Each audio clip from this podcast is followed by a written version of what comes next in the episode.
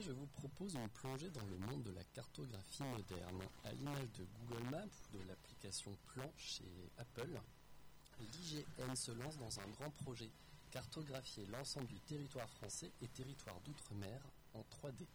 Mais avant de commencer, François, savez-vous ce que signifie le sigle IGN IGN, euh, Institut géographique national. Absolument. Du moins, c'est la signification littérale du sigle à sa création en juin 1940. Historiquement, la cartographie était entièrement gérée par l'armée et au moment de la Seconde Guerre mondiale, c'est devenu un établissement public sous le nom de IGN. En 2012, l'IGN a fusionné avec l'inventaire forestier national et est devenu l'Institut national de l'information géographique et forestière. Le nom et le sigle IGN perdurent cependant. L'IGN a pour mission de cartographier et de décrire la totalité du territoire national en fournissant des données géographiques et forestières au service de l'État et à l'ensemble des utilisateurs finaux. Avec son nouveau grand projet, le programme LIDAR HD, nous allons entrer dans une nouvelle ère de la cartographie. Et pourquoi donc Dites-nous en plus sur ce programme LIDAR HD. Eh bien, depuis 2020, l'IGN a lancé le programme LIDAR HD qui a pour but de cartographier en trois dimensions l'ensemble du territoire français avec un très haut niveau de précision. Ce sera la première fois qu'une cartographie d'un tel niveau de précision sera établie en France. A noter que la France n'est pas le premier pays d'Europe à se doter d'une cartographie de ce genre pour son territoire. Les Pays-Bas l'ont déjà fait trois fois et sont donc très en avance par rapport à nous il y a aussi la Suisse, le Royaume-Uni et euh, la Suède qui l'ont déjà fait. La Suisse est en train de le faire. Pour la réalisation de ce projet, la tâche s'annonce pharaonique. Le projet durera 5 ans jusqu'à 2025, nécessitera 7000 heures de vol pour l'acquisition des données, réunira de nombreux partenaires privés et publics, le tout pour un coût estimé à 60 millions d'euros.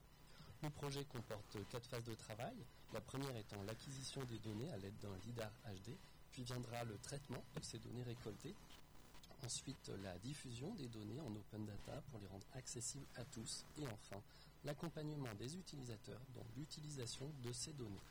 À ce jour, nous en sommes à l'étape 1 et 2 du programme, car en parallèle de l'acquisition des données se fait aussi l'analyse de celles déjà collectées sur le terrain. Euh, oui, Vincent, pardon, je suis perdu dans votre texte. Allez-y, euh, enchaînez, enchaînez. Très bien. Euh, donc le LIDAR, c'est une technique de mesure de distance qui utilise les propriétés de la lumière. C'est une sorte de très gros radar embarqué dans un avion et qui envoie des impulsions lumineuses vers le sol à très haute fréquence. Le LIDAR calcule le temps que met l'impulsion pour aller de l'avion au sol, puis du sol vers l'avion, et permet d'en déduire la position d'un point en trois dimensions. On parle de LIDAR HD non pas pour haute définition, mais pour haute densité, car l'IGN calibre son LIDAR sur 10 points par mètre carré. Et c'est ça qui garantit un niveau de précision très élevé. Pour vous donner un effet de comparaison, jusqu'à présent, l'IGN couvrait le territoire avec 2 points au mètre carré, ce qui veut dire qu'avec le programme LIDAR HD, la précision sera 5 fois supérieure et les données bien plus précises. Mais qui dit données plus précises dit aussi nombre de données plus importants à traiter et à stocker.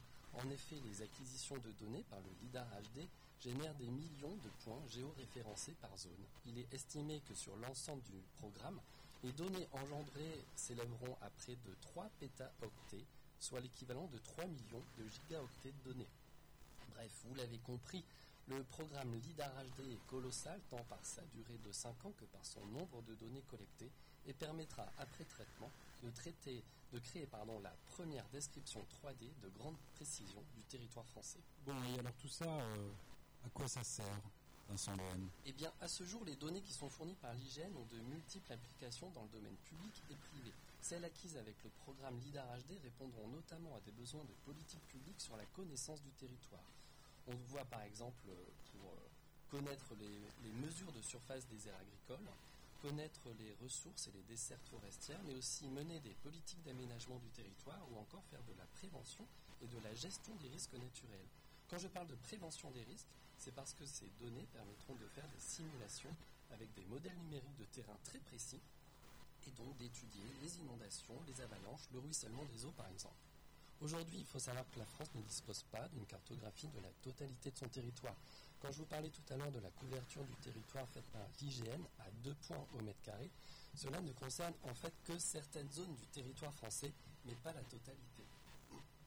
Avec le programme LIDAR HD, On va donc avoir accès à une visualisation 3D des territoires métropolitains et d'outre-mer français avec un niveau de détail très précis de l'ordre de quelques centimètres.